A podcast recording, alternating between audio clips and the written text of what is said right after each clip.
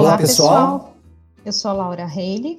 Eu sou Denis Flores. Eu sou o Décio Pradella. E este é o podcast da Arquitetura e Urbanismo da Universidade de São Francisco.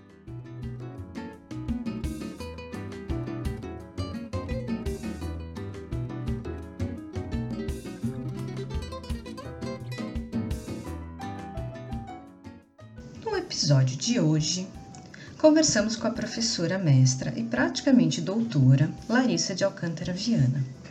A professora Larissa ingressou no nosso quadro de professores do curso de Arquitetura e Urbanismo da USF agora no início de 2020, por isso muitos de vocês ainda não a conhecem. Hoje ela acompanha as turmas de Projeto de Arquitetura 6, Projeto Integrado e Prática Profissional Espaço Lúdico em Bragança Paulista, e também a turma de Projeto Integrado do Noturno em Campinas. O pessoal de Itatiba ainda não teve o prazer de conhecê-la, mas logo logo ela estará com vocês também. Nossa conversa com ela sobre sua carreira, sua pesquisa e como ela está se sentindo nesse momento de pandemia foi uma grande aula. Esperamos que vocês apreciem.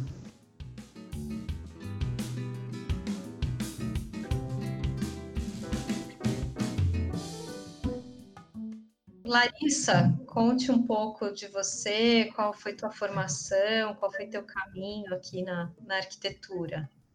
Tá, é, bom, eu sou arquiteta urbanista, né? Eu sou cearense e eu me formei em Fortaleza. Eu não sou de Fortaleza, que é a capital do Ceará, eu sou de uma cidade do sertão do Ceará chamada Cedro, mas eu morei em Fortaleza durante o segundo grau, na época era segundo grau, hoje não é mais.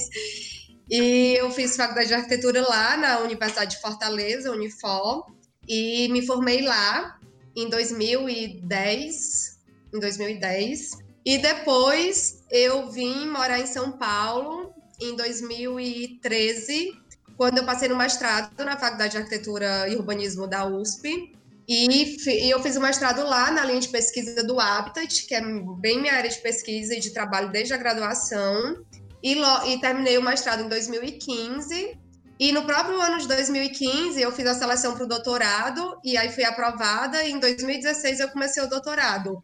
Também na mesma faculdade, também na mesma linha de pesquisa, que é no Aptit, mas a pesquisa mudou. Porque quando eu vim para cá, para São Paulo, quando eu morava em Fortaleza, então eu escrevi o projeto de lá, muito dentro das pesquisas que eu fazia lá. Era, a gente estava vivendo no país o, a pré-Copa do Mundo, né? Ia ter a Copa do Mundo de 2014 no Brasil. Então eu estava muito atuante lá junto com os movimentos de moradia, que iam ser, muitas pessoas iam ser removidas por conta das obras da Copa. E eu estudei essa questão da remoção por, é, por das obras da Copa lá em Fortaleza. Então, era uma pesquisa muito focada em mega eventos e como esses mega eventos transformam as cidades e removem as pessoas, e as pessoas ficam sempre sendo deslocadas para mais longe. É, as pessoas pobres, né? Elas nunca têm direito. Quando vai chegar o transporte lá, aí elas são tiradas de lá. Então, elas nunca têm acesso mesmo. E aí, como eu já estava morando em São Paulo, já fazia é, três anos, e aí eu comecei também a trabalhar aqui, a, a, me engajar em outras coisas aqui. Foi muito difícil fazer a pesquisa em Fortaleza, assim, apesar de muitos contatos que eu tinha e tal, mas eu não tinha muito dinheiro para ficar indo fazer campo lá, eu só consegui ir uma vez, então trouxe um pouco essa coisa de quando você mora numa cidade, pesquisa outra, é, é bem difícil. E desde a graduação, eu, nos estágios que eu fiz e tal, eu sempre fui muito pesquisadora de campo, assim, de fazer pesquisa de campo, atividade de campo, trabalho e tal. Então isso me dificultou muito na época do mestrado, porque eu não tinha muitas condições de ficar indo para lá o tempo inteiro. Só consegui uma vez, e aí eu encarei que se eu fosse fazer o doutorado e se eu fosse morar em São Paulo, eu precisava pesquisar São Paulo, né? Porque eu, eu quero, queria fazer campo, como eu fiz. Então, é, eu tenho, eu trabalho também há bastante tempo com assessoria técnica a movimentos de moradia, movimentos sociais de moradia, e eu fiz a pesquisa então do doutorado focado em duas ocupações, uma ocupação de centro e uma ocupação no extremo sul da cidade de São Paulo. A ocupação do centro é uma ocupação de prédio, a ocupação do extremo sul é uma ocupação de terra, então são casas construídas. E aí eu fiz uma pesquisa um pouco do, sobre o deslocamento dessas pessoas nessa na relação casa e trabalho, porque também eu sou é, arquiteto urbanista, mas eu estudo muito dentro da ciência da sociologia do trabalho. Assim, eu sou, eu sou muito pesquisadora da sociologia do trabalho, da relação trabalho mesmo. Então, como as pessoas se deslocam muito nas cidades, nas metrópoles, e no caso a metrópole de São Paulo, a partir dessa relação casa e da relação trabalho. O que faz elas mudarem e, e onde mudarem, pessoas muito pobres em condições muito precárias, né? Então, assim, não, não são pessoas ricas que mudam porque é, é, receberam uma proposta de trabalho, elas são pessoas que estão se virando para morar e para trabalhar e como é que elas moram nessa relação desse desse mundo que é desfeita a relação de trabalho, né? Então também muita gente é vendedor ambulante, faxineiro, são relações muito precárias de trabalho, que agora, inclusive, estão sofrendo muito nesse momento atual, e também sem casa própria. Então, como se formam as ocupações também a partir de como as pessoas se fixam naqueles lugares. Quem está no extremo sul tem uma relação de trabalho ali. Elas não querem vir para o centro, elas querem permanecer ali, mas elas querem ter direito a, a, morar ali, não ser, não ser removida a qualquer momento. Mas as relações de trabalho delas estão muito naquele lugar. Quem está no centro, na ocupação do centro, tem as relações de trabalho muito na área central da cidade. Acho que eu já até passei da pergunta, né? Mas. Bem, acho que vai ficar bem. É, vamos, vamos continuando a conversa, porque a gente vai acabar passando por todos os temas. Com Mas, certeza, está muito interessante isso, é uma conversa muito boa sobre esse teu tema de pesquisa das ocupações. Né? Como a gente está dando aula em cidades do interior, cidades de pequeno e médio porte, né? médio porte, Itatiba, Bragança, Campinas já maior, né? mas que eles conhecem pouco o que é uma ocupação. E uhum. essa ideia ela vem carregada de preconceitos, assim. Seria legal você falar um pouquinho também sobre isso. Ah, é ótimo, tá. Bom, é, tem uma. É muito, é, a ocupação, de uma forma geral, sofre muito, muita perseguição, né? Muita perseguição política, muita perseguição institucional.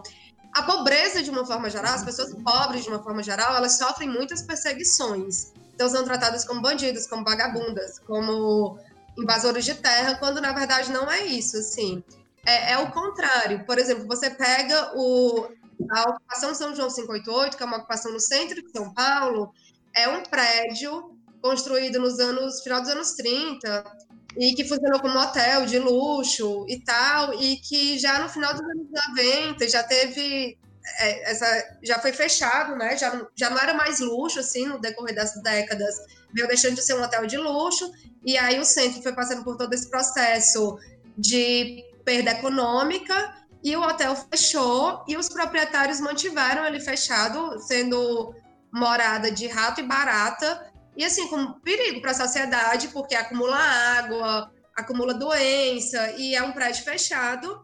E na nossa Constituição, né, na Constituição Federal de 1988, existe um artigo que é da função social da propriedade. Então, isso é até um pouco confuso também, eu sempre é, tento explicar isso, porque quando a gente fala em função social, não é que a função tenha que ser habitação de interesse social. Pode ser uma loja, uma fábrica, um escritório, um consultório, pode ser, mas, mas os prédios precisam ter uma função, eles não podem ficar especulando para quando o poder público investir naquela área, os proprietários simplesmente lucrarem com isso. Então, na verdade, os proprietários desse prédio, eles dão prejuízo para a sociedade e, pro, e oneram o poder público, porque geralmente tem dívidas de PTU milionárias, assim, passam décadas sem pagar IPTU, e as, as pessoas, assim, é, é isso que eu estava falando, existe uma perseguição enorme a quem é pobre, e o Estado precisa, é, é, é função do Estado, dar garantias de, de vida para as pessoas, né? E a gente tem isso, o direito à moradia, a função social da propriedade está na Constituição.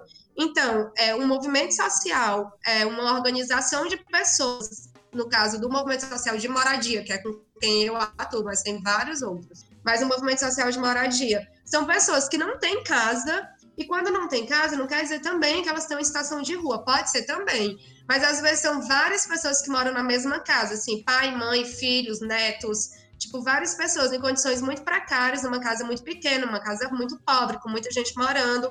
Ou são pessoas também que têm muito gasto com aluguel, que, tipo, quando é inclusive quando é considerado 30% a mais da renda familiar, é ônus excessivo com o valor de aluguel. Isso Isso é cálculo do déficit habitacional.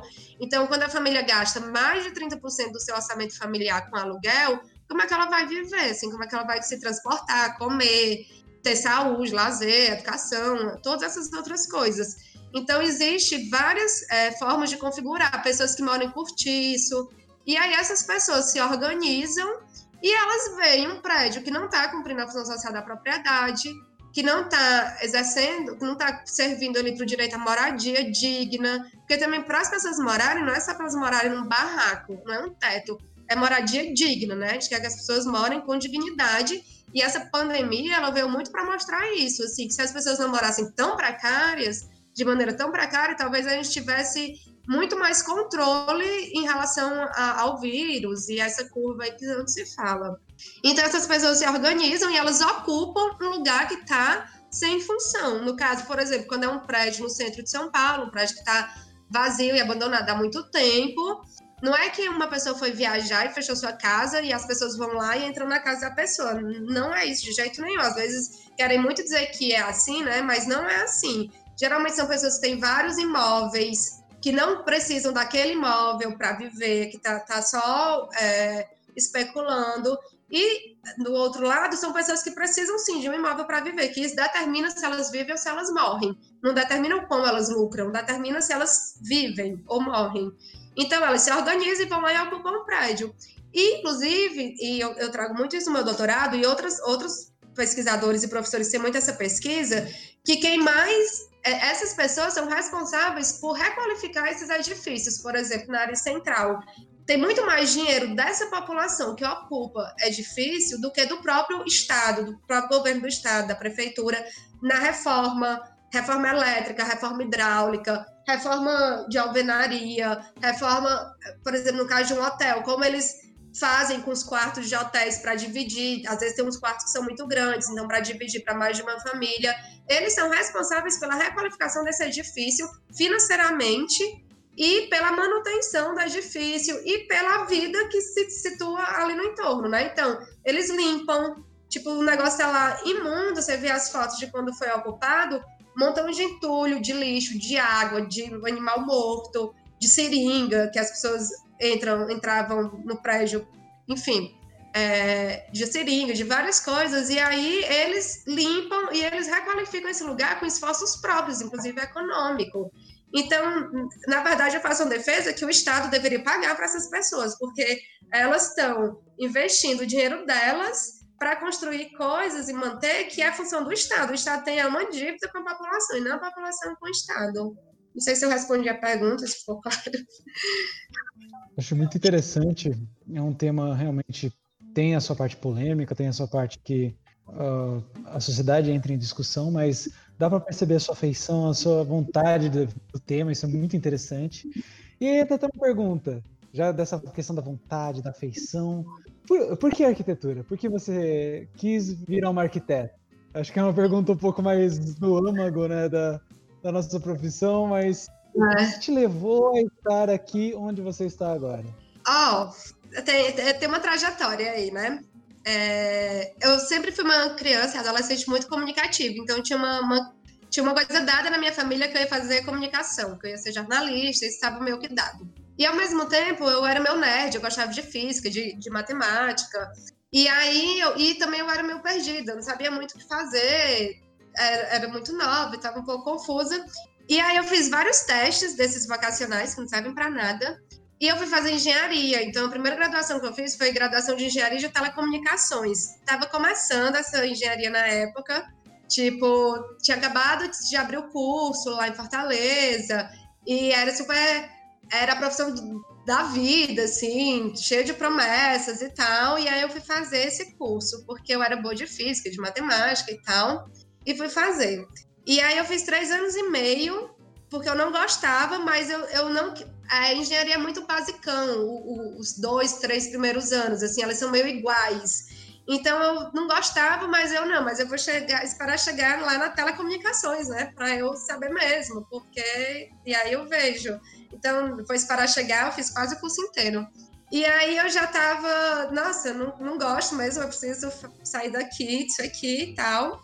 E aí a, arquitetura estava ali pertinho, meio foi, foi uma conta meio pragmática, para ser meio honesta, assim, tipo, o que é que eu vou poder aproveitar de disciplina, para onde é que eu posso ir, que eu vou conseguir aproveitar algumas coisas, e que e eu me achava muito perdida, porque a engenharia, é, ela pode ser muito, muito dura, muito só aquilo ali, tipo, são esses cálculos, é isso aqui, e, enfim, eu sou, eu sou do interior, lá na minha cidade, tem, você é, vivencia, é uma cidade muito pequena, então você vivencia uma desigualdade social muito rapidamente, naquela escala, assim, rapidamente você vê uma pessoa mais rica, outra mais pobre, você circula com todo mundo, você...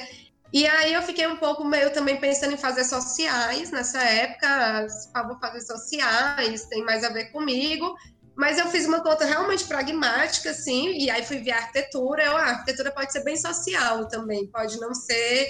É, essa chatice aqui da engenharia, mas pragmaticamente eu posso pegar todas as matérias de cálculo que eu já fiz e aproveitar mais aqui. Então, foi um pouco uma conta pragmática, mas não, não pragmática, assim, é, teve, como eu queria fazer ciências sociais, ela teve essa coisa, ah, não, mas a arquitetura eu posso ir por aí, é tanto que foi sempre, quando eu entrei, eu já sabia que caminho eu ia seguir, era esse caminho aí, sabe? Posso emendar uma pergunta, para não perder a linha? Eu, eu ia perguntar justamente é, o, o, quando você é, ingressou no curso de arquitetura e urbanismo, se você já sabia que, que, que você iria se aprofundar nessa área de habitação. A gente imagina que a maior parte dos estudantes de arquitetura, eu no meu caso foi assim também, não imaginaria trabalhar com habitação social, enfim, ou planejamento, né? Geralmente o estudante de arquitetura ele, ele entra, entra, ingressa na faculdade tendo outras, outras intenções, né? É, eu gostaria de saber, Larissa, em que momento da graduação e, e, e, por que, como, através de uma disciplina, que você se interessou, ou um professor ou professora, que você passou a se interessar diretamente pelo tema da habitação, que depois você veio a, a se especializar no mestrado e no doutorado. Teve Sim. um momento? Ou foi um processo?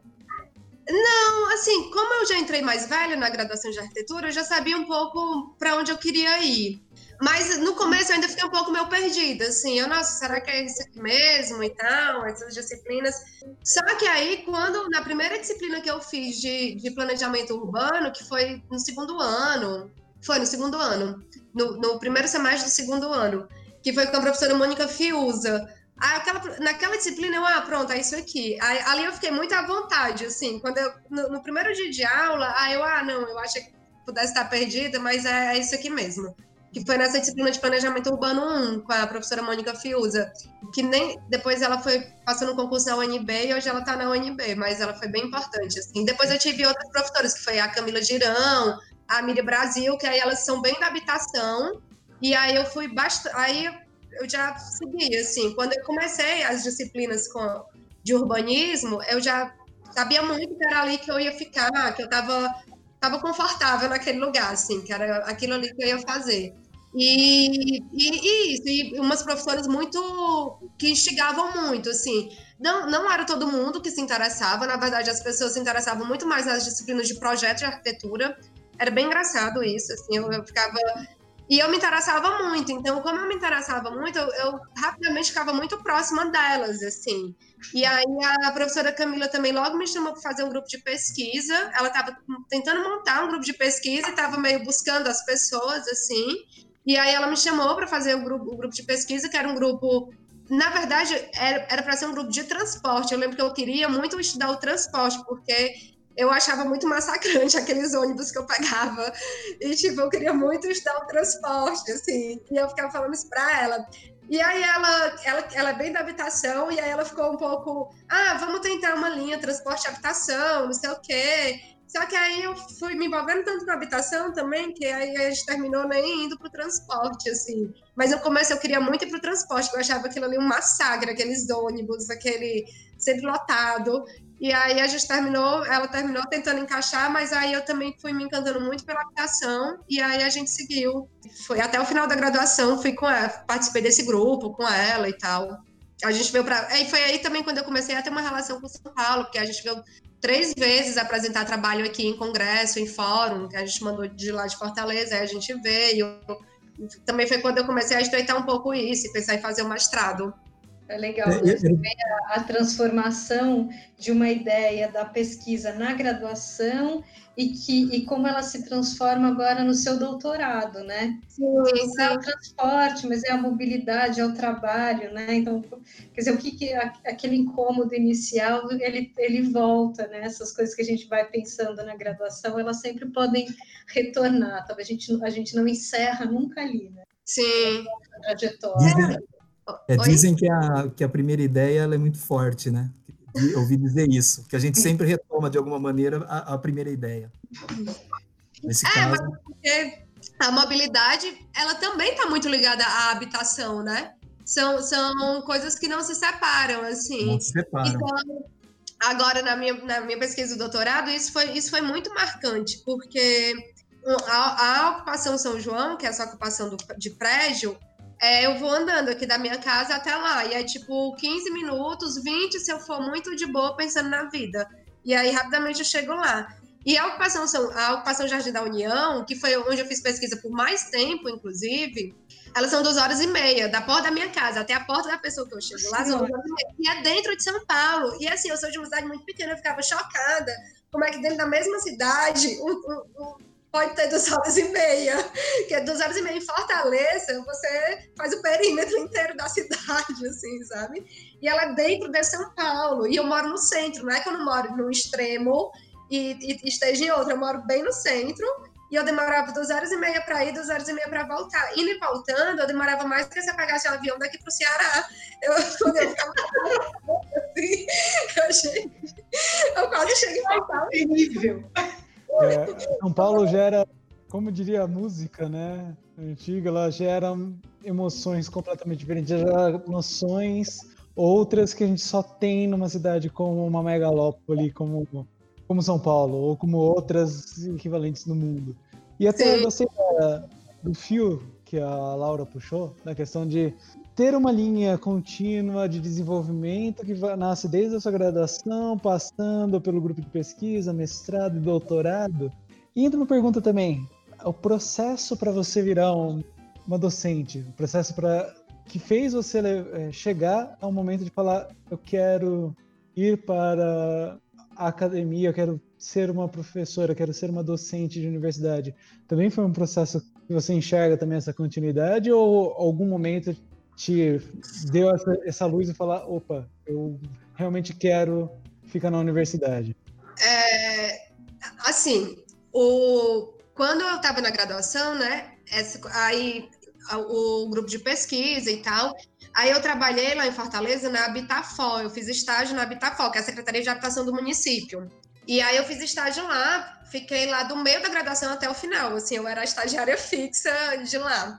A gente fez o plano local de habitação na época, depois eu trabalhei na regularização fundiária. Então, eu fui bem é, construída também profissionalmente dentro da Habitafol, que é a Secretaria de Habitação do município. Né? Eu fui profissionalmente toda construída ali. Então, eu já sabia que meu lugar era esse, assim, era habitação de interesse social e era o grupo de pesquisa e tal. E essa, a, a Camila e a Miriam, principalmente, que foram minhas professoras já do meio para o final, assim, que eu achava elas muito maravilhosas e acho ainda, hoje as duas minhas amigas. Então, também elas trouxeram muito isso para mim. E elas também faziam muito uma coisa, ah, tem que fazer mestrado. O mestrado foi muito, por exemplo, a Camila que me trouxe. Ah, Larissa, tem que dar continuidade a essa pesquisa, vai fazer o mestrado, não sei o quê. Então, isso foi construído em mim na graduação, assim, ah, vai fazer o mestrado, vai dar continuidade a isso, vai ser legal e tal. Então, assim, meio que quando eu saí de lá, eu já sabia que eu acho que eu já sabia que eu ia que o meu caminho era esse. Só que eu ainda trabalhava lá, aí quando eu me formei, eu fui também trabalhar na continuei trabalhando na prefeitura, só que aí eu fui para a Secretaria de Cultura, que foi uma porque na, aí teve uma coisa que eu saí um pouco da linha. No TFG, eu não fiz habitação de interesse social, porque eu falei, ah, eu vou trabalhar com isso pro resto da minha vida, então eu quero aproveitar o TFG para fazer outra coisa porque senão eu nunca vou fazer outra coisa. e aí eu fui, fui estudar patrimônio, que era outra coisa que eu gostava muito, mas que eu não me aprofundava. E eu achei que no TFG era, era o momento. Então, assim, tinha um pouco. Lá sempre teve habitação, porque eu estudei o centro de Fortaleza, então era uma, uma requalificação do centro. Só que eu busquei não focar na habitação. Claro que teve, ah, vai ter habitação assim, assim, mas o meu foco principal foi o patrimônio, porque eu, eu tinha muito, muito claro, eu, cara, eu vou trabalhar pro resto da vida com o HIS. Então eu preciso, se, se eu quiser fazer alguma coisa com patrimônio que eu gosto, o momento é agora. E aí, então, eu fiz um TFG, e aí eu fui trabalhar na Secretaria de Cultura, com patrimônio lá, quando eu me formei que foi muito, foi uma experiência muito rica também. Aí também teve o Plano Municipal de Cultura, teve umas experiências muito ricas nesse processo. E eu estava trabalhando lá e fui montando o projeto do mestrado, eu continuava no grupo de pesquisa, mesmo depois de formado, eu continuava participando do grupo de pesquisa. E aí fui montando o projeto e tal, e aí passei quando eu fiz a seleção e vim para cá em 2013. Então eu fechei também isso lá em Fortaleza, assim, trabalhei com habitação, trabalhei com patrimônio, que era uma coisa também que eu queria, também que eu gostava. Não consegui me aprofundar tanto depois, assim, né? Parou ali naquele momento, mas é... então, aí quando eu vim, eu já tinha isso, assim, eu já sabia que eu ia ser professora, já isso me foi construído e eu fui construindo também na graduação, com a pesquisa, com essa coisa, ah, faz, faz o mestrado, a, a e de, eu tinha muito interesse na pesquisa, eu, eu sou bem pesquisadora, eu sou muito do campo mesmo, assim. Essa coisa de ter trabalhado na Habitafor é uma coisa que me levou muito para o campo. Então, não sou uma pesquisadora só bibliográfica, assim, eu gosto de campo, de ir ver. Tanto que na minha pesquisa do doutorado, principalmente, eu vou muito pela antropologia, assim, bem mais do que a minha bibliografia, bem mais antropologia, assim, da, dos métodos de pesquisa antropológicos e tal, porque eu fui bem no campo, eu fiz muitas disciplinas nas ciências sociais, porque eu queria muito aprofundar essa coisa da pesquisa, do, do ser pesquisador. Na geografia também, eu fiz muitas disciplinas, fiz basicamente nessas duas e muito pouco na faculdade de arquitetura. É uma formação ampla, né? Assim, a gente é. realmente tem que, tem que ir buscando os outros, eh, as outras linhas de pesquisa, as outras áreas para completar essa formação. Sim, é porque eu acho também que na graduação, na, no mestrado, eu fiz muito na faculdade de arquitetura. E aí eu também queria um pouco aproveitar isso de estar aqui, de estar na USP e o que também esse lugar poder, podia tem para me oferecer, né? E eu queria também um pouco aproveitar isso. Eu ainda quero fazer outras, assim, na economia, ainda tenho vários planos de outras, outras disciplinas. Larissa, é, quem, é, quem foram seus orientadores ou orientadoras né, no mestrado e no doutorado? No mestrado foi a Camila da Taviano, que foi professora da USF, inclusive. Antes dela passar no concurso da FAO, ela dava aula na USF. Ela foi minha orientadora de mestrado, a Camila da Taviano, e foi minha orientadora no doutorado também. Só que ela foi minha orientadora nos dois primeiros anos, de, no primeiro ano e meio de doutorado. E aí ela foi fazer um pós-doc nos Estados Unidos. E aí, quando ela foi fazer o pós-doc nos Estados Unidos, aí eu mudei de orientação. Aí eu fui para Karina Leitão, que ficou sendo minha orientadora até o final do mestrado, do doutorado. Então, mas são as duas, assim, porque a Camila é uma pessoa presente na minha vida, né? E aí depois veio a Karina, que também foi um, um grande, um grande ganho para a pesquisa e para mim mas a Camila permanece, assim. Então, eu sempre falo que eu tenho duas orientadoras, porque ficaram as duas. A Camila foi uma professora muito importante na Universidade de São Francisco. É, ah, você é. já comentou com ela que você está atualmente fazendo parte da equipe? Assim que eu fui contratada, eu liguei para ah. ela. Assim que eu fui contratada, eu liguei para ela. E ela? Nossa, ela ficou super feliz. Aí depois ela me mandou, ai, tais professores são meus amigos, e me mandou uma lista de nomes. tipo, procure por eles. Só que nem deu tempo, né? Porque eu tava começando e aí as aulas foram suspensas. Legal. É, a gente já começou com tudo, né? E de repente. Sim.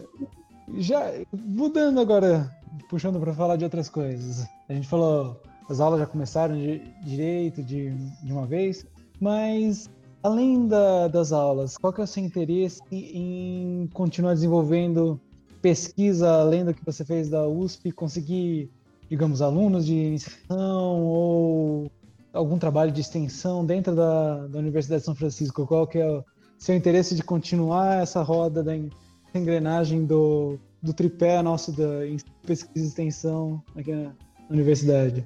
Eu tenho muito, muito interesse, muito amor pela extensão, assim, eu acho a extensão um ponto muito fundamental da, da universidade, e é o ponto que leva a universidade para além dos muros, e onde a gente é, tem essa coisa, né, como eu, eu me afirmo muito uma pesquisadora de campo, eu acho que na extensão a gente executa isso, assim, a gente atua e é onde a gente também se coloca enquanto socialmente importantes, assim, uma profissão socialmente importante, que eu acho que agora, pós-corona, é um debate que acho que a gente vai poder pautar bastante, inclusive pensando um pouco, assim, a importância dos médicos, por exemplo, enquanto profissão, como eles se colocam nesse momento socialmente necessários, e como a gente, enquanto arquiteto, profissão arquiteto, também podemos nos colocar nesse momento socialmente necessário, e atuar também a part... através da extensão, por exemplo. Como que a gente atua, por exemplo, em comunidades, em ocupações, como é socialmente necessário para a saúde pública, a nossa atuação, nossa prática profissional, construir isso com, com os alunos. Então, acho que assim, no ano passado, lá na FAO, a gente fez um curso de extensão, que eu participei como especialista convidada, que foi no Jardim da União, onde eu fiz a pesquisa. E aí foi a FAO em parceria com a assessoria técnica Piabiru e o LabIab, que é o laboratório que eu faço parte na FAO. E eu também traba trabalhei, já aqui em São Paulo, numa assessoria técnica e sigo dando continuidade como trabalho com assessora técnica, especialmente lá no Jardim da União. Então, a gente fez um curso de extensão com arquitetos, não eram com alunos da FAO, com arquitetos recém-formados, com 25, e a gente atuou lá por seis meses no Jardim da União. Então, assim, a gente montou várias frentes, frente de infraestrutura, frente de cadastramento, fez todo um cadastro detalhado das pessoas que moram lá. Então, foi de muito assim, foi muito rico, foi, foi muito prazeroso para mim, porque eu já pesquisava lá, as pessoas já me conheciam muito, e aí eu poder levar isso lá para dentro e contribuir realmente com a vida daquelas pessoas.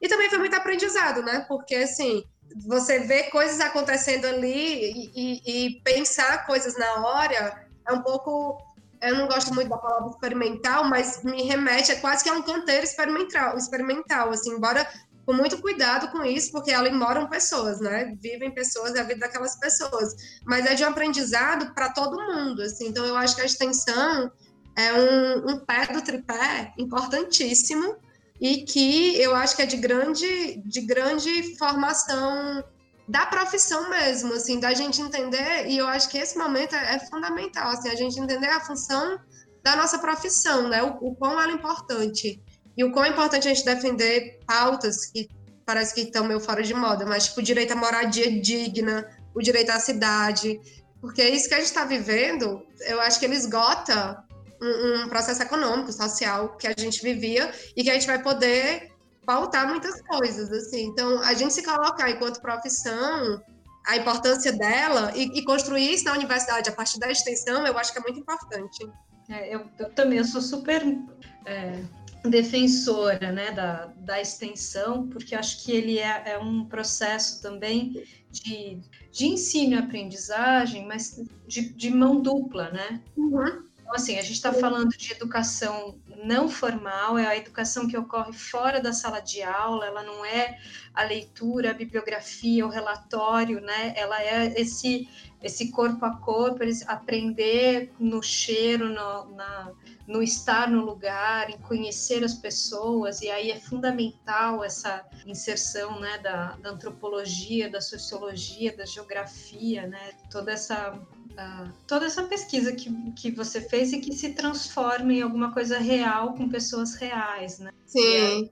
E, qual é a nossa função como, como arquitetos, né? Porque nossa profissão tem uma tendência a ser é, confundida com a de decoradores, né? Ou Sim, nossa. supérflua. E quando a gente vai, vai para a extensão, a gente percebe que não, né?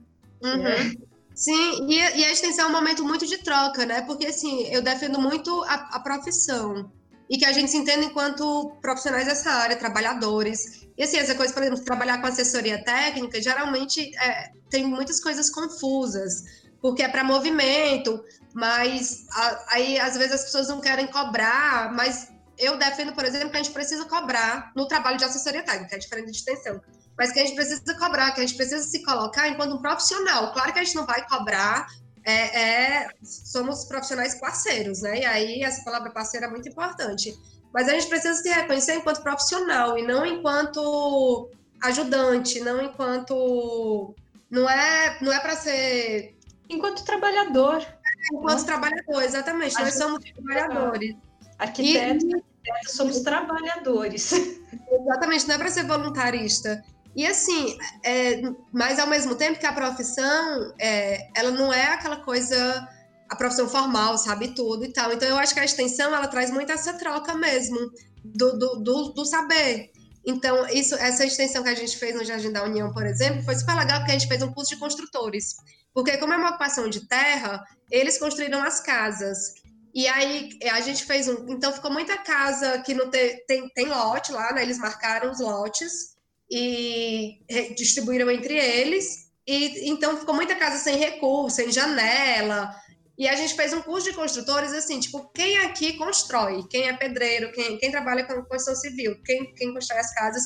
E a gente fez um curso, então desenhando é, com ocupação de lote, é, com várias metodologias que a gente traz da assessoria técnica de como ocupar o lote. Aí a partir de a gente vai desenhando um lotezinho e vai fazendo como se fosse com Lego, diferentes ocupações.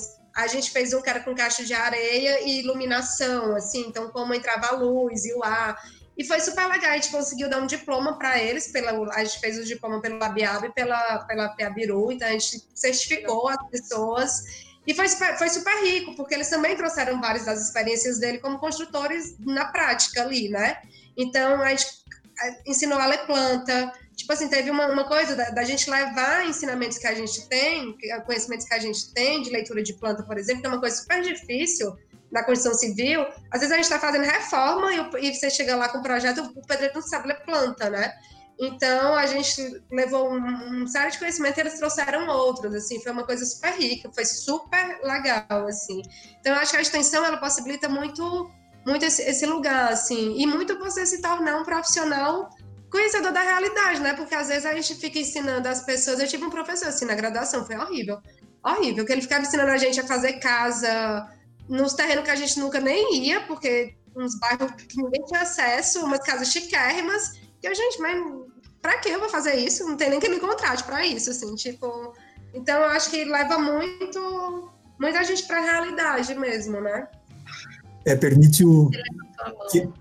Mas na verdade, assim, parece que é, a extensão ela permite que, que o arquiteto entre e urbanista entre em contato diretamente na realidade do, do nosso país, né, dos municípios, né? Sim. Ou, ou, ou, atuar onde mais precisam da gente, né? Uhum. Sim, e que isso, isso eu acho que vai ser muito fundamental nesse pós-pandemia, assim, como que a gente vai se colocar é, nesse, enquanto socialmente necessários, assim, porque eu acho que é um pouco isso, como atuar onde precisam da gente, e a gente precisa ser socialmente entendido como profissionais necessários. Outro dia, já faz um tempo isso, acho que foi ano passado, eu estava vendo uma série na Rede Globo, que era uma série de um médico, desses bem tipo fetiche do médico, que salvava várias vidas, que trabalhava no Hospital Público do Rio, que o hospital era todo é, degradado, não sei o que, não tinha nada, e que o cara ficava lá dando a vida. E eu fiquei olhando, gente, deviam fazer uma, um, uma série da minha vida de meia dúzia de arquiteto que trabalham na mesma coisa que eu, assim, tipo, pra cavar na cabeça das pessoas que a gente é mais importante do que médico. Porque se as pessoas não morassem como elas moram, ninguém ia estar tá sofrendo essas coisas que está sofrendo e não precisa hospitais, entendeu? Se elas Eu acho moram... que a nossa próxima investida pode ser essa. A gente vai terminar o podcast, depois a gente vai começar uma telenovela.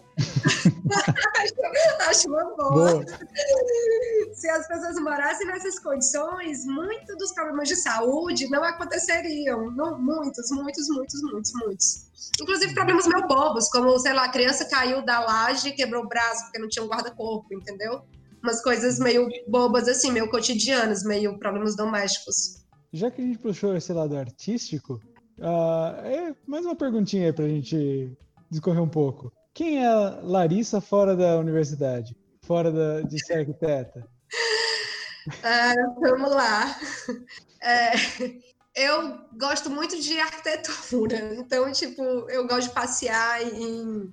E, assim, morando em São Paulo, eu faço muito essas coisas. Ah, vou ver a Casa do Artigas, vou ver o, lá o Museu do Paulo Mendes. Eu, eu gosto de fazer esses passeios e fazer passeio bem de arquitetura. E eu gosto de andar na cidade, isso eu gosto muito, assim, meio ficar andando meio despretensiosamente. Mas eu também gosto muito de bar, e eu gosto muito de falar, então eu gosto de mesa de bar, de ficar falando, discutindo política, discutindo sociedade, profissões e a nossa vida precária também, enquanto profissionais muito precarizados. Ah, mas gosto de série, gosto muito de ler, eu leio muito. E agora, depois que eu terminei o doutorado, eu tô lendo várias coisas de literatura, assim, eu me dei esse presente de tipo, ah, eu vou ler literatura, que faz uns seis anos que eu não leio, porque eu só fico lendo de pesquisa. então, eu tô lendo livros de literatura, mas eu também, eu gosto eu gosto de cidade, né? Então, assim, as coisas da leitura, eu gosto muito de entender a cidade. Eu não sei nem se isso vai poder passar, mas, por exemplo, em São Paulo tem uma fixação com o PCC. Eu gosto muito de ler as pesquisas sobre o PCC, para entender essa coisa da logística e de gestão dos territórios. Isso, para mim, foi muito importante, né? Porque quando eu fui para um território muito tomado pelo tráfico, eu tive muito que entender isso. Então eu acho que tem, tem um, mote aí também, que daqui uns anos vai explodir, que vai explodir, assim, daqui um tempo também, que é essa disputa, assim, o tráfico tem um poder enorme. E essa coisa de gestão dos territórios, de posturas nos territórios. Então, aqui em São Paulo, eu comecei a ler muitas pesquisas sobre isso, assim, para entender disso, assim, que isso não é, não é fácil de se entender, né? Mas tem gente pesquisando isso há muitos anos. E essa coisa bem. É uma coisa que eu gosto muito de ler, mas eu estou tentando não ler porque eu realmente li muito sobre isso e eu quero ler literatura. Então, Larissa fora um pouco isso. Gosto de literatura, gosto de bar, gosto de arquitetura, de visitar projetos, visitar casa. Oi? Ver a arquitetura dos outros, né? Isso, gosto. Gosto de falar mal da arquitetura dos outros. Adoro crítica de arquitetura. Posso emendar uma pergunta? Larissa, você você acabou de chegar na, na USF, né? Está iniciando agora. É, Para nós foi um, uma grande aquisição. Nós somos super felizes assim de você estar tá conosco. É, a, a, a, nossa nossa nossa faculdade, nossa universidade, ela tem três campos, né? É o de Campinas, que é uma metrópole, mas temos Itatiba e Bragança também, duas cidades consideradas médias do interior do estado de São Paulo. Você falou que você gosta de ler as cidades também. Já, embora há pouco tempo, já foi possível você fazer uma leitura sobre, por exemplo, Bragança, Bragança Paulista, relação dela com a metrópole de São Paulo, enfim, paisagem, questões referentes à paisagem. Já foi possível? Então, quando eu, quando eu fui chamada né, para trabalhar na USP, quando deu certo, eu fiquei bem feliz também. Mas, e aí eu fui atrás de ler, só que eu comecei lendo por Campinas, porque foi o primeiro que eu achei material, obviamente, né? Então eu fui ler sobre o bairro das prostitutas, porque assim, eu não conhecia nada de Campinas, eu não conhecia nada de cidade nenhuma das três, na verdade, assim. E, e essa coisa de cidades médias, para mim, é uma grande novidade, né? Porque assim, são, Campinas eu acho que tem mais habitantes do que Belém. São cidades, isso no Ceará não existe. Campinas é a capital do interior, nunca ouvi falar disso na minha vida. Tipo, foi tudo muito novidade para mim. foi tudo muito. Campinas tem região metropolitana, isso para mim não existe. Assim, do Ceará, uma cidade do interior que tem região metropolitana. Então, eu, nós precisamos entender dessas cidades. E eu comecei por Campinas, que foi onde eu achei mais. Só que, é porque é isso, a gente teve um rompimento muito quando as coisas estavam começando, a gente teve um rompimento. Mas confesso que Bragança é uma cidade que tem me cativado muito, assim, eu acho a cidade linda, eu, eu tô adorando. O campus eu acho maravilhoso, assim. E aí eu quero, é uma cidade que eu quero pesquisar mais e entender, assim.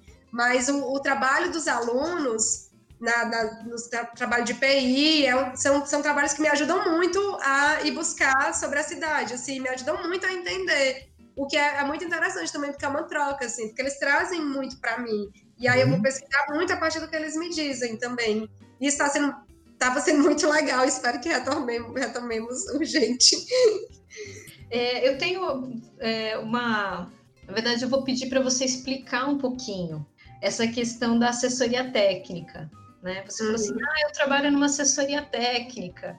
E, e aí, o que, que, é isso, assim, formalmente, né? O que, que como é que é esse, esse trabalho? O que, que é isso como espaço de, de trabalho? Ah, tá. Não, então, eu trabalhei numa assessoria, né? Agora eu trabalho como assessora, mas assim, por conta própria e bem focada nos lugares onde eu faço pesquisa.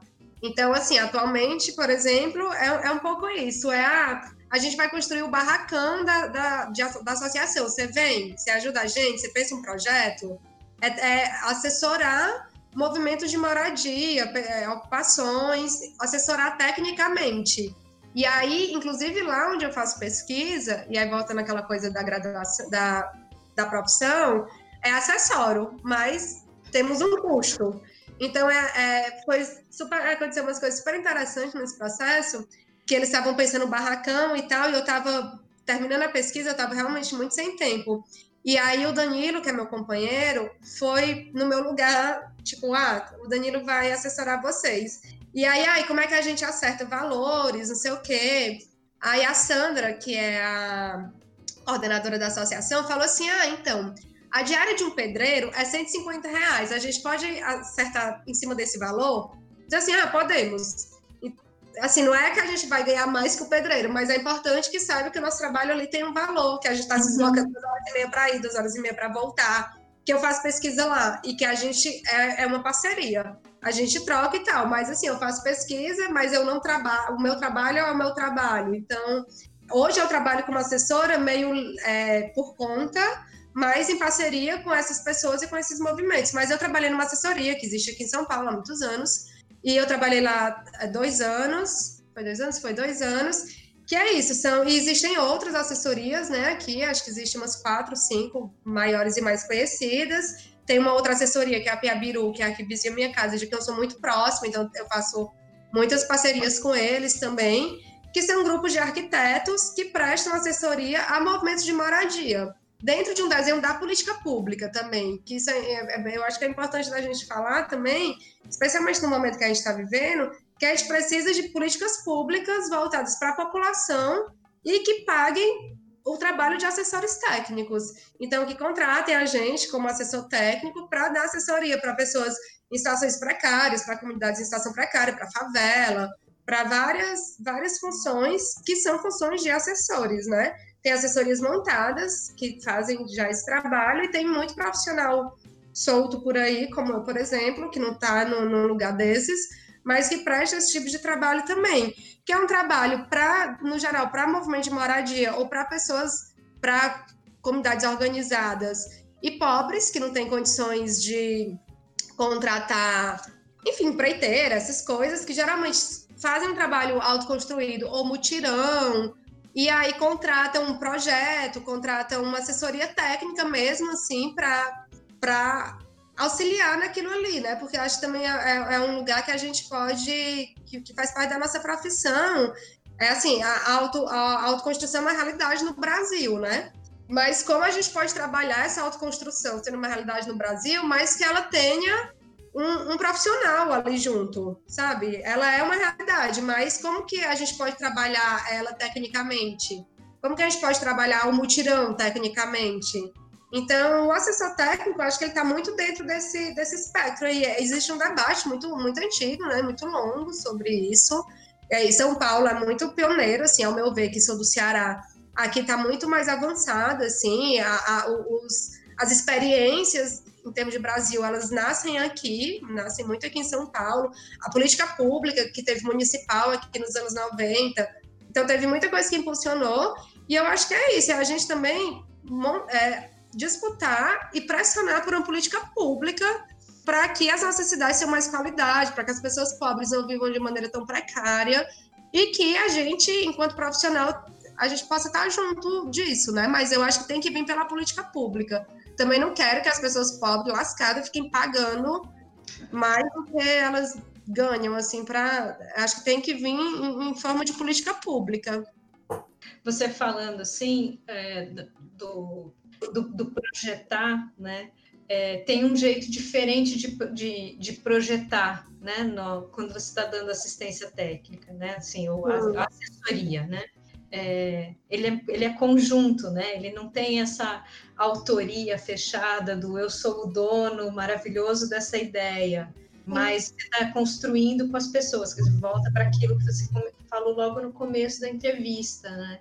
Do estamos é, estamos num processo de educação, né? Tanto do, de quem está prestando o serviço como de quem está recebendo, está todo mundo ali aprendendo, está construindo o espaço junto e é todo mundo autor de, é, desse espaço. É interessante porque isso, a gente treina pouco isso na, na universidade, né? Porque é, é meio processo de projeto ele é meio egóico, né? Assim, tipo, ah, eu, eu sou, nossa, mas é meu projeto, essa parede não pode ser modificada 30 centímetros para lá você destruiu a minha ideia, né?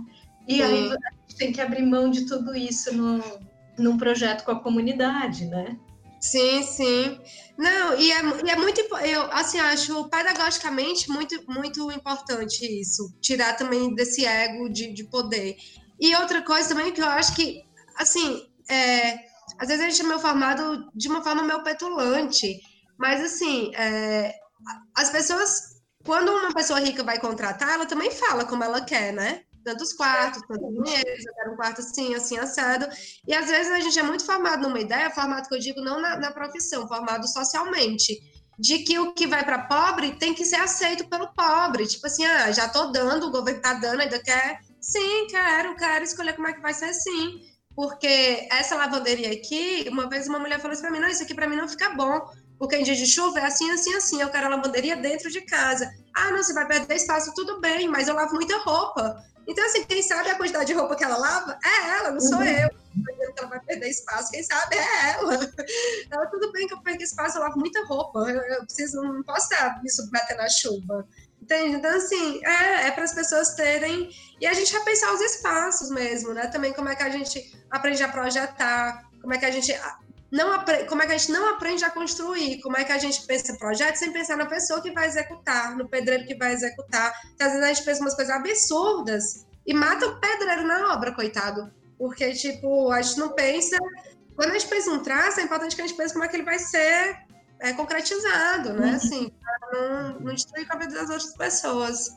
Eu gostei muito desse seu depoimento provocado pela professora Laura, é, é, quando você é, pode explicar um pouco sobre é, como atuar, o arquiteto, arquiteta e urbanista atuar é, nessas é, assessorias, né? Eu vejo isso uhum. como importante, principalmente para os nossos alunos, é, compreenderem que existem outras opções de atuação como profissional que, é, além daquelas que talvez uma boa parte projete, que é ter o seu, seu, seu escritório, é, é, logo após a formatura e, enfim, construir belas casas em condomínios e que é uma realidade bastante difícil, né? E, ou, ou, trabalhar dentro da, dentro da gestão pública ou num escritório de arquitetura maior é, projetando também. Né? Então, essa é uma alternativa bastante interessante e também é, bem é, relacionada aí com, a, com, a, com a realidade nossa, né, das nossas cidades. Agora, eu queria fazer uma pergunta para você com relação ao que, que você acha hoje, está achando. Você falou bastante de política pública voltada para a habitação. Como você enxerga hoje o cenário político relacionado a, essas, a essa questão? Bom, é delicado, né? Não, você, você, já teve, você já teve oportunidade de atuar, você é jovem, mas já tem um histórico é, bem importante, uma trajetória importante dentro da área, né? E você deve ter vivenciado alguns, algum outro momento melhor. O que, que você está achando? Qual é a sua opinião sobre o cenário atual? Bom, eu acho um cenário bem delicado e bem ruim, assim, para ser um pouco taxativo, assim. É, tem muito, já, na verdade é que já não vinha, já não vinha bom, né? Acho que assim, a gente teve um, um 2000 2008 por aí, a gente teve um, um, grande ganho na luta urbana, assim, que foram os planos locais de habitação de interesse social, que olhou caso a caso cada município, os municípios que tinham mais de 100 mil habitantes, então olhou caso a caso, fez levantamento, porque, porque a gente tem uma, um pouco uma tradição de pensar uma política pública macro e sair transportando ela para todos os municípios e, e, muitas vezes não comporta. Então, acho que a gente teve esse grande ganho.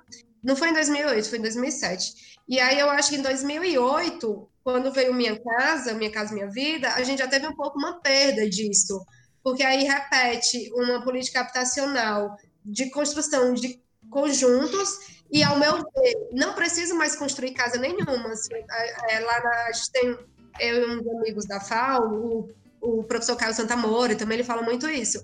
Não precisa mais construir nada, para tudo, não constrói mais nenhuma casa, nenhuma, nenhuma, nenhuma. Tudo que existe, ela já, já, já, já dá conta. A gente precisa olhar para o lugar que precisa de água encanada, para o lugar que precisa de esgoto, para o lugar que precisa de uma assessoria técnica para abrir janela, para abrir ruela, para fazer. Não, não, precisa mais construir nada. Chega de construção, porque assim nem é uma política habitacional, é só uma política de geração de emprego e renda, mal e porcamente, assim, bastante falha. E reproduz essa coisa dos conjuntos periféricos de má qualidade arquitetônica, que re reproduz em São Paulo, no Rio Grande do Sul, no Ceará, no Amazonas. Então, assim, não tem qualidade construtiva nenhuma. É para as cidades é um verdadeiro massacre urbano, assim, porque você leva as pessoas para muito longe. Em Fortaleza teve casos de morte por conta disso, isso é muito sério. Tipo, removeram pessoas de comunidades que dominadas por facções rivais e se mataram entre si, removeram para o mesmo conjunto, mataram pessoas. Teve casos da pessoa sair para trabalhar e quando voltar, o seu filho está morto e você ser jogado para fora da sua casa sem ter condições de pagar nenhuma panela, nenhuma roupa. Então, é muito grave. Assim, a gente precisa pensar habitação socialmente, não é à toa que a habitação de interesse social. Porque, assim, as pessoas, elas têm relações, têm questões. Eu não estou falando que é para olhar caso a caso, individualmente, familiarmente mas não dá para fingir que é único e homogêneo e concentrar e sair jogando. As questões são muito diferentes. E assim, atualmente a verdade é que a gente não tem uma política pública nenhuma de habitação, não na esfera federal. Tem algumas coisas planando aí nas esferas do governo e dos municípios, mas assim, a, a, carga, a carga de cada um, mas a gente não tem uma. O Minha Casa Minha Vida, que eram entidades, que era o que era voltado para as pessoas de zero a três salários mínimos, que é, um, que é muito pouco, porque a verdade é que o Minha Casa Minha Vida também virou uma política habitacional para a classe média. Então, assim, é muito pouco que ele atinge realmente a classe pobre, a, a, as pessoas de zero a três salários mínimos. Ele foi também parado, e ele já vem sendo parado desde o governo Temer, que aí o Temer cancelou, depois voltava, depois... Então, é uma série de medidas que todo dia tem uma informação nova sobre isso, eles cancelam, depois eles revogam, depois eles vão de novo, a gente se perde na acompanhar, mas a esfera federal a gente não tem tido nenhum, nenhuma grande coisa, assim. A grande questão são os governos e os municípios, e aí, e aí casa a casa mesmo, né? Cada governo, cada município, cada estado e cada município. Mas eu acho que a gente precisa retomar urgente, e eu acho que o coronavírus, inacreditavelmente, com toda a desgraça que está acontecendo, ele abre muito espaço para isso, ele abre muito espaço para a gente ir atrás de várias coisas, assim, porque esse modelo de sociedade, ao meu ver, se esgotou economicamente esse tipo de, de economia, ela, ela, se esgotou. Então, eu acho que abre muito espaço para isso. Como é um vírus que, se fosse um vírus que só atacasse gente pobre, como o ebola, por exemplo, que só ataca africano e ninguém liga, se fosse um vírus que só atacasse pobre, acho que a gente tem muita pouca possibilidade. Mas como ele ataca a classe média e todo mundo, então acho que tem muita, muito, muitas chances da gente buscar novas formas de viver em sociedade, né, em coletividade mesmo, assim, porque esse, esse mundo onde gente ganha muito e gente não ganha nada, o Rui Braga, que é um professor da FFLAS, escreveu um texto esses dias, eu ainda não li, mas eu tô louca para ler, que chama, acho que é a necessidade do precariado, que ele fala como só essas pessoas que é entregador, faxineiro, trabalhador de serviço mais baixo escalão, são eles que estão tocando a economia nesse momento. E são pessoas completamente invisíveis no cotidiano de uma como a sociedade funcionava, você não percebe a existência desse profissional e como a profissão dele é fundamental para a sustentação econômica. Então, eu acho que a gente vai ter muita forma de se reinventar aí. E na política habitacional, que ela tem que ser pensada junto com a economia, junto com o trabalho. Também não dá para a pessoa ter casa e não ter trabalho, não, não ter como comer. Ela precisa direito à cidade, é direito a viver a cidade, né? A transformar a cidade, a viver não só morar, assim, não só ter uma casa. Muito bom, obrigado. Nós temos uma, uma talvez, para encerrar, Larissa, eu não sei, professor Denis, professora Laura. Podemos. É, é uma questão, assim, que a gente gostaria, é, é, que é se você, com a possibilidade de passar algum recado é, para os seus alunos, o que você gostaria de passar? É... Bom, eu acho que está sendo um momento bem difícil para todo mundo, né? E assim, eu como uma professora, uma profissional, uma pesquisadora de cidades e de São Paulo, de metrópole, eu tenho repensado muito até essa questão da escala, assim, sabe? De repente eu estou vivendo na minha casa 24 horas por dia, muitos dias. Então, assim, é, agora eu estou meio pensando sobre a casa, como, como, é que a gente vive. Eu estou vivendo coisas da minha casa que eu nunca vivi, me, me entendendo com os espaços de uma maneira que eu nunca precisei me entender. Eu nunca fiquei tanto nessa sala, por exemplo, em toda a minha vida, que eu moro nesse apartamento faz três anos, nunca fiquei tanto nessa sala como ultimamente. Então, assim, teve uma transformação. E eu acho que isso foi muito bom, porque eu acho que isso vai fazer a gente repensar os espaços, a qualidade dos espaços. E assim, não que aqui não seja um espaço de qualidade, mas assim, poderia ter uma janela maior, por exemplo. Então, eu, a pessoa que fez esse prédio, ela também não ficou morando nessa sala por muito tempo para ver que a janela era um pouco pequena. Como a gente vai pensar a qualidade dos espaços? E como a gente vai pensar a qualidade dos espaços de uma forma, dentro da nossa profissão, entendendo que pensar isso vai muito além de decorar os espaços, fazendo com que socialmente as pessoas entendam isso. Que a nossa profissão seja importante socialmente, que tenha esse reconhecimento de como é que a gente vai transformar porque não, acho que mostra muito que está inviável as pessoas viverem em situações precárias, muita gente na mesma casa, respirando juntas no momento que a gente precisa ficar isolado e tal. Eu acho que o recado para os alunos, que inclusive eu estou com saudade, gente, mas eu acho que anda um pouco nesse sentido, assim, eu acho que vai abrir uma, uma questão que a gente vai repensar, repensar a nossa profissão e ver a importância dela. Porque eu acho que às vezes a gente também critica, por exemplo, o cal, essas coisas, e eu acho que são passíveis de crítica também. Mas, assim, é importante, né, de ter uma profissão regulamentada. Eu acho que a gente também tem que defender a importância da gente ser reconhecido como tal, da, da, dentro da nossa profissão. E repensar, eu acho que a gente vai repensar muito como a gente projeta e para quem a gente projeta e que tipo de impacto na cidade, na sociedade, em casos de pandemia, nossos projetos têm. Nossos projetos eles impactam. Na nossa forma de pensar, de desenhar, de conceber, elas impactam. Olha, foi uma conversa muito legal, muito atual, muito pertinente né, ao momento que a gente está vivendo. Acho que uh, foi uma bela experiência. Como você falou, você gosta de conversa, você gosta do, do bar. A gente está fazendo aqui quase como uma conversa de bar, só que sem a mesa, a gente está aqui. Isso é certeza. É, fiquei pensando nisso. É. Talvez a gente para os próximos você é. Mas ao mesmo tempo que foi um bate-papo, foi uma grande aula também, viu? Foi um super aprendizado. Pareceu que você está com saudades de dar aula, de fato. sim, sim, tô. Então, sim.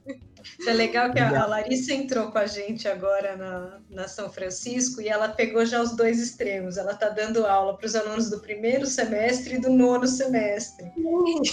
né? Então, assim, só chegou assim, vamos descobrir como é que é isso aqui, do comecinho e do final. Total. Total, total.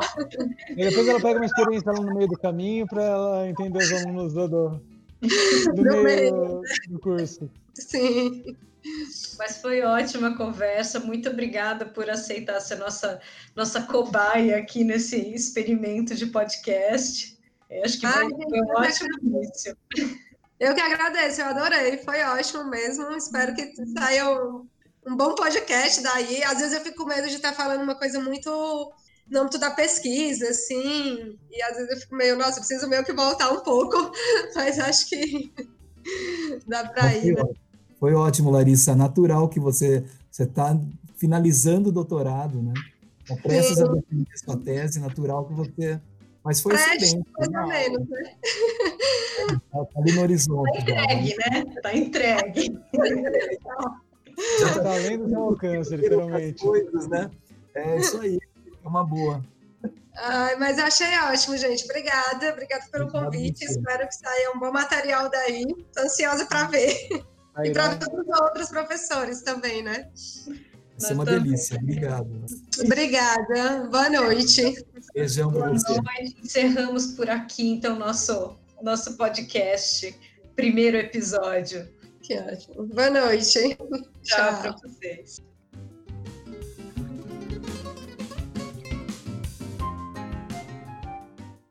Vamos conhecer outros profissionais? E agora que vimos algumas possibilidades de carreira em arquitetura e urbanismo, convidamos vocês, ouvintes, a buscarem na internet outras arquitetas, arquitetos, urbanistas e pesquisadores que trabalhem com o tema discutido neste podcast. Mandem o resultado de suas pesquisas pela nossa página do Facebook ou por e-mail. Escrevam um pequeno parágrafo explicando o trabalho ou apresentando o profissional ou o escritório escolhido e compartilhem usando as hashtags que estão na descrição do podcast.